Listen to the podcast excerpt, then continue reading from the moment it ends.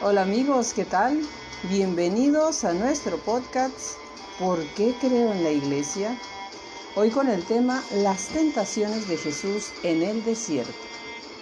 Hoy continuaré con estas pequeñas cápsulas de catequesis respondiendo a estas interesantes preguntas sobre las tentaciones de Jesús.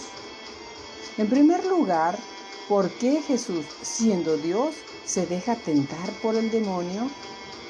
Luego, ¿realmente sintió esas tentaciones? Y finalmente, ¿de qué nos sirve a nosotros saber que Jesús venció la tentación? ¿Has leído en las Sagradas Escrituras que nuestro Señor Jesucristo fue tentado por el demonio en el desierto? En situación de ayuno le ofrece pan, le ofrece todos los reinos del mundo si se arrodilla ante él.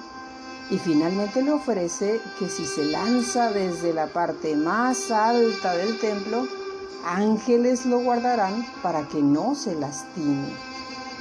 En respuesta Jesús le dice, no solo de pan vive el hombre, que escrito está, adorarás al Señor tu Dios y a Él solo servirás.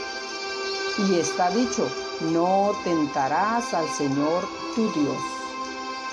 Al ver el diablo que había agotado todas las formas de tentación, se alejó de Jesús a la espera de otra oportunidad.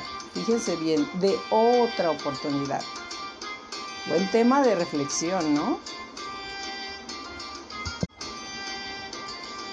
Tal vez pienses que por ser Jesús el Hijo de Dios, era inmune a las cosas que sentimos los humanos, tanto físicas como morales, que tal vez Él no sintió hambre, ni frío, ni tristezas, y que todo lo dominaba con sus superpoderes.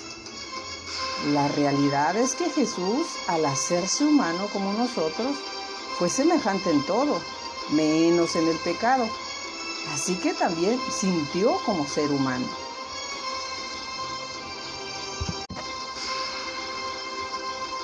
Como vemos en la primera parte, el demonio quiere probar la resistencia de Jesús como humano. El diablo quiere hacer caer a Jesús en la tentación mencionando, si eres el Hijo de Dios.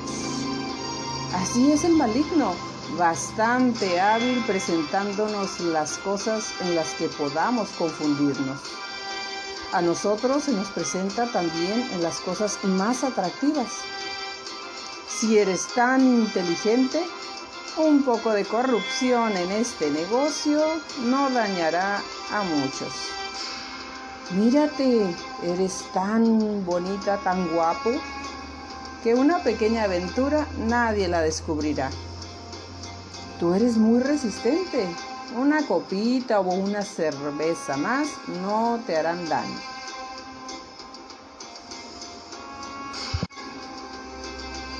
La astucia del maligno es siempre igual. Primero hace que acusemos a Dios de todo lo malo que nos sucede. Luego nos hace sentir mal pensando que no tenemos perdón.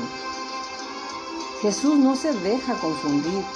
Jesús tiene una conciencia clara de su identidad y de su misión. Por eso se deja tentar y vence la tentación tú también tienes una identidad. Tenemos una identidad y una misión.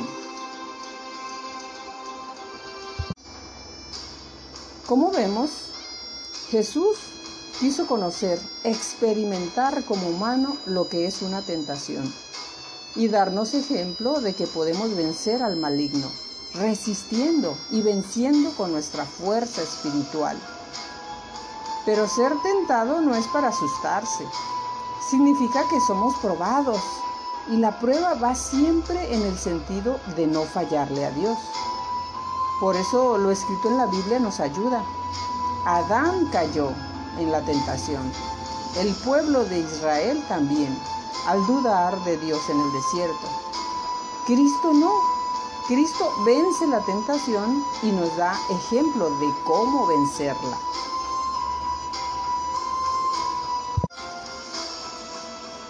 Antes de ser tentado Jesús, está ayunando en el desierto. Se preparaba para ese gran proyecto de salvación donde Él sería el sacrificado y nosotros los beneficiados con la vida eterna. Así que antes de un buen proyecto de vida, podemos hacer un buen ayuno o un buen sacrificio.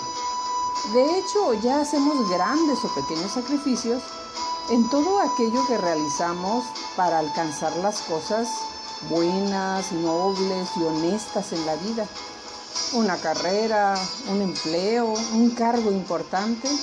Nos sacrificamos dando tiempo de calidad a esa preparación, renunciando a descansos, a diversión y finalmente concluimos con éxito ese proyecto.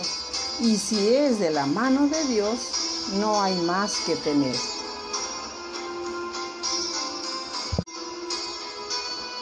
Finalmente, Jesucristo ha sido tentado para que el cristiano no fuese vencido por el tentador. Su mayor triunfo fue llegar a la cruz y resucitar vencedor. Aquí vemos cuál era esa otra oportunidad que buscaba Satanás para tentarlo de nuevo, después de haber fracasado en el desierto. Y fue la de esperar que Cristo renunciara a la muerte bajándose de la cruz pero no fue así. Jesús resiste y resulta vencedor ante el mal. Así que venciendo Jesucristo, nosotros también somos vencedores. No te alejes mucho. En el próximo episodio hablaré sobre lo que Jesús quería decir con el reino de Dios está cerca.